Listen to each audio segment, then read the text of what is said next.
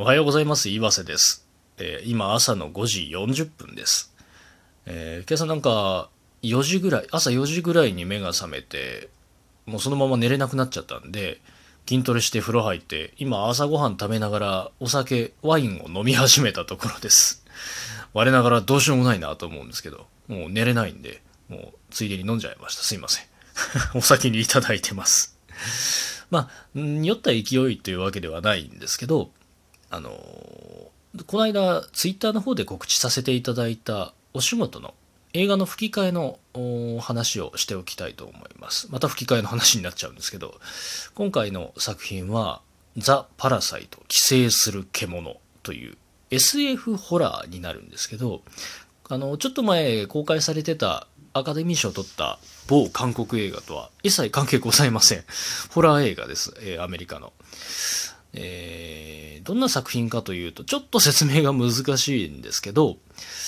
宇宙からやってきたであろう何か謎の存在、謎の生命体に洗脳された人、洗脳されたり寄生された人たちがいて、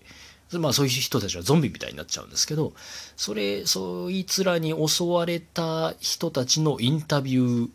映像とか、事件の映像とかを交えて作られたドキュメンタリー風のホラー映画ですね。ドキュメンタリー風、もちろんフィクションの作品なんですけど、まあそういう、ちょっと撮り方としては面白い、ユニークなホラー映画です。ホラー映画好きな人は結構楽しめるんじゃないかと思うんで、ぜひ見ていただければと思います。で、まあその中で結構キーパーソンというか、重要な役をやって、トミーっていう青年の役だったんですけど、結構な長ゼリがあるんですね、途中で。長ずまあ長ゼリ風であってもなくても難しいんですけど吹き替えって。あのよく長ゼリ風だと出てくるのがあの喋ってない。あの声は出てないんだけども口が開いてるシーンっていうのがたまにあるんですね。で当然僕らは声優としてはあの口の動きに合わせて喋ったり息をしたりしないといけない音を当てないといけないので口が開いてるけど声が出てないところって難しいんですよ。どうするのかっていう問題があって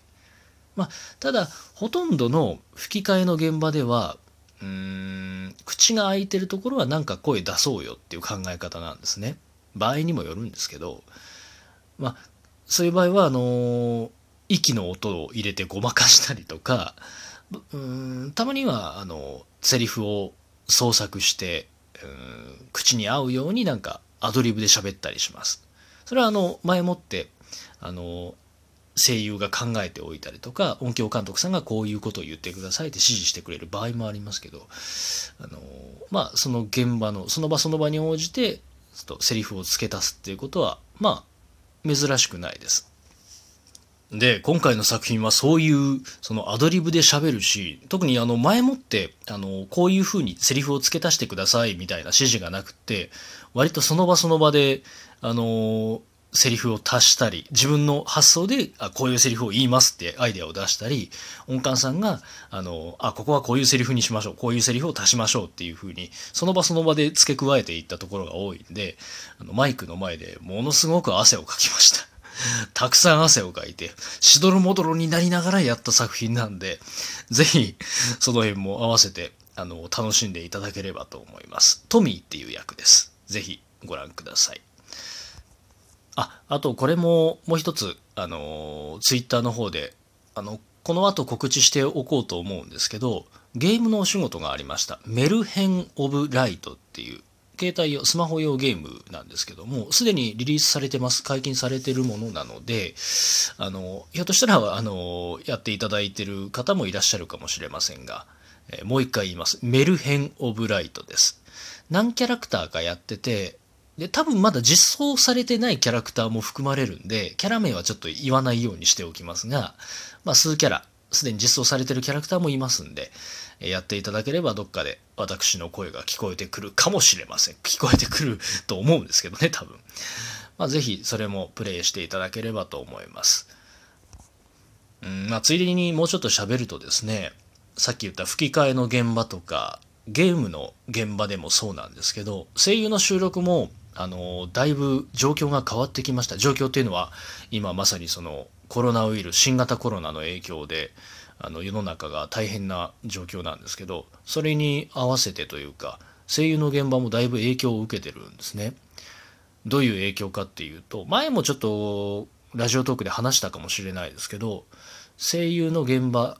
特にアフレコの現場っていうのは複数人複数ももうそれこそ10人とか20人とかかなり大勢で撮ることが多いわけですよいっぺんに。もう結構な人数が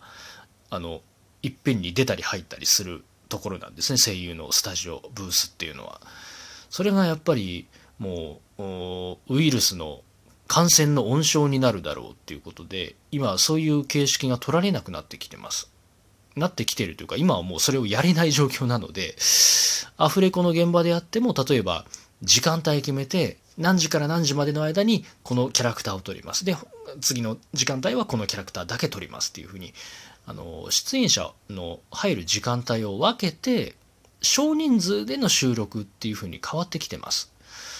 なんで、あの拘束時間自体は短くなるのでそれは悪いことではないんですけども今後ももしそれが続いていくってなると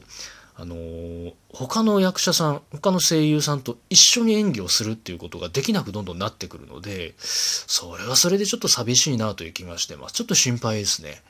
ゲームの現場なんかはもともと一人ずつ芝居を一人ずつ入って一人ずつ録音収録することがほとんどなんでまああんまり変わらないんですけど、まあ、そういう現場でもやっぱり換気だったりとか消毒に関してはかなり細かくあの指示されるのでうん大変ということでもないんですけど